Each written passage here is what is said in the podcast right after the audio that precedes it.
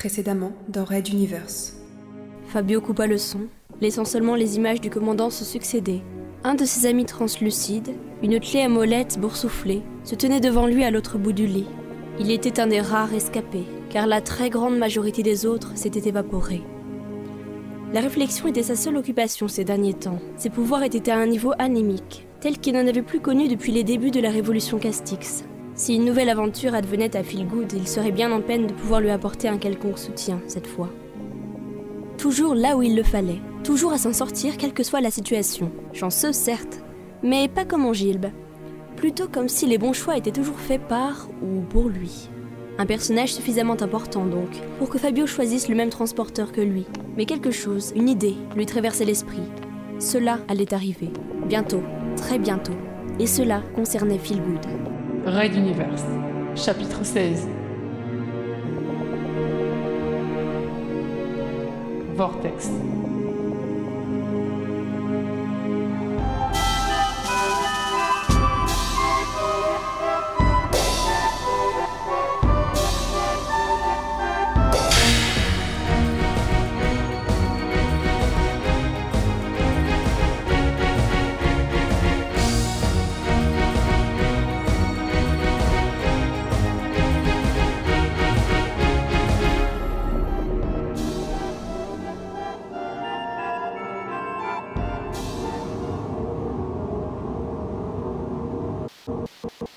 Deuxième épisode. Monsieur Carillo, quelles sont ces variables que m'apporte en ce moment? Les valeurs inquiètent les opérateurs. Oui, monsieur. Je sors en ce moment de la station de captage gravitationnel avec deux techniciens. Ils confirment que tous les appareils fonctionnent parfaitement. Je suis en route vers le centre de commandement. Momumba raccrocha le combiné. Il imaginait sans peine son second évoluer au milieu du labyrinthe d'échelles, de tuyauteries et de quelques rares coursives. Inutile de lui faire risquer de perdre l'équilibre en répondant à son commandant. Déjà que le pauvre devait sans nul doute croiser ses propres fantômes, par-ci par-là. Devant lui, les écrans de surveillance du centre géant de commandement ne semblaient pas retranscrire les événements inquiétants se déroulant au dehors. Son chef ingénieur va lui confirmer que les équipes de l'autre transporteur obtenaient des résultats semblables, quoique nettement moins prononcés.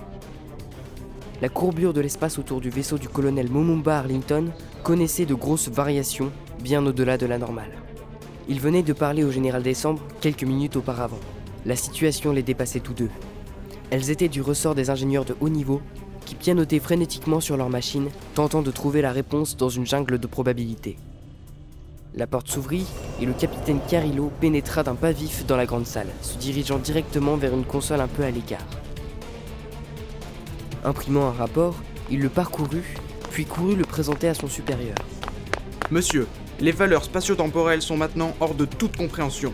Même si la passe de Magellan défie les lois de la physique, nous pouvions toujours suivre certains paramètres. Mais là, Au même instant, une alerte retentit dans tout le vaisseau, tandis que des grincements inédits parcouraient les parois. alerte niveau 1, le vaisseau déborde de son plateau. Hurla le capitaine aux oreilles de Momumba. Mais celui-ci n'avait pas besoin d'explication. Tous les instruments montraient parfaitement le transporteur quitter l'alignement parfait maintenu avec son binôme. Un flux puissant traversait toute la structure, désormais désaxé par rapport à la transition, modifiant toutes les perceptions des acteurs du drame, comme un film repassé au ralenti dont la pellicule gondolerait sous la chaleur.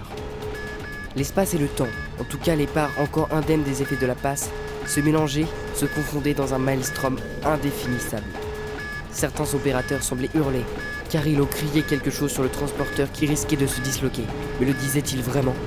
Des gerbes d'étincelles aux trajectoires impossibles fusaient à droite ou à gauche. Des alarmes au son arythmique résonnaient de directions improbables et les écrans de contrôle semblaient envelopper une partie du contrôle de bord. Tout l'espace et ses dernières logiques explosaient telle une peinture surréaliste. Plus personne à bord ne contrôlait quoi que ce soit. L'appareil géant s'inclinait de plus en plus, donnant du vide de bâbord comme un bateau recevant une puissante vague de plein fouet. S'il perdait sa bulle temporelle, l'engin allait se dissoudre dans les dimensions parallèles et l'on ne retrouverait aucun reste de ses passagers ou de son chargement. Il serait simplement effacé à tout jamais.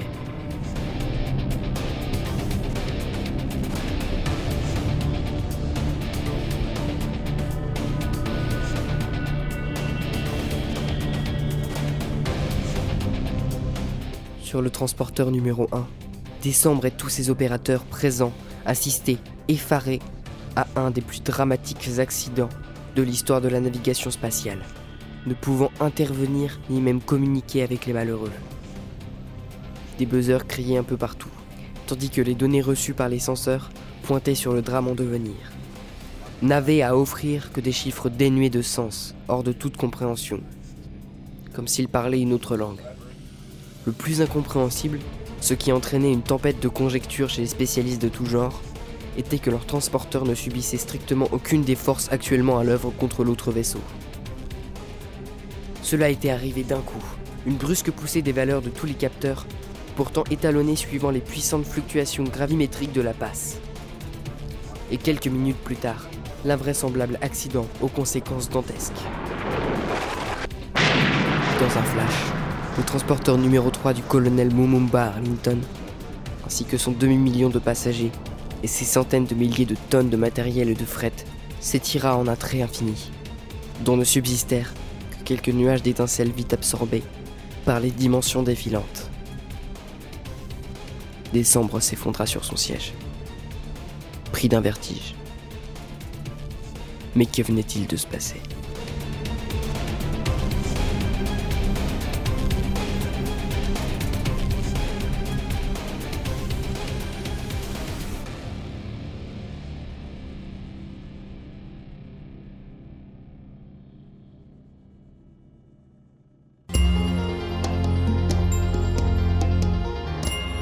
Radiance. À.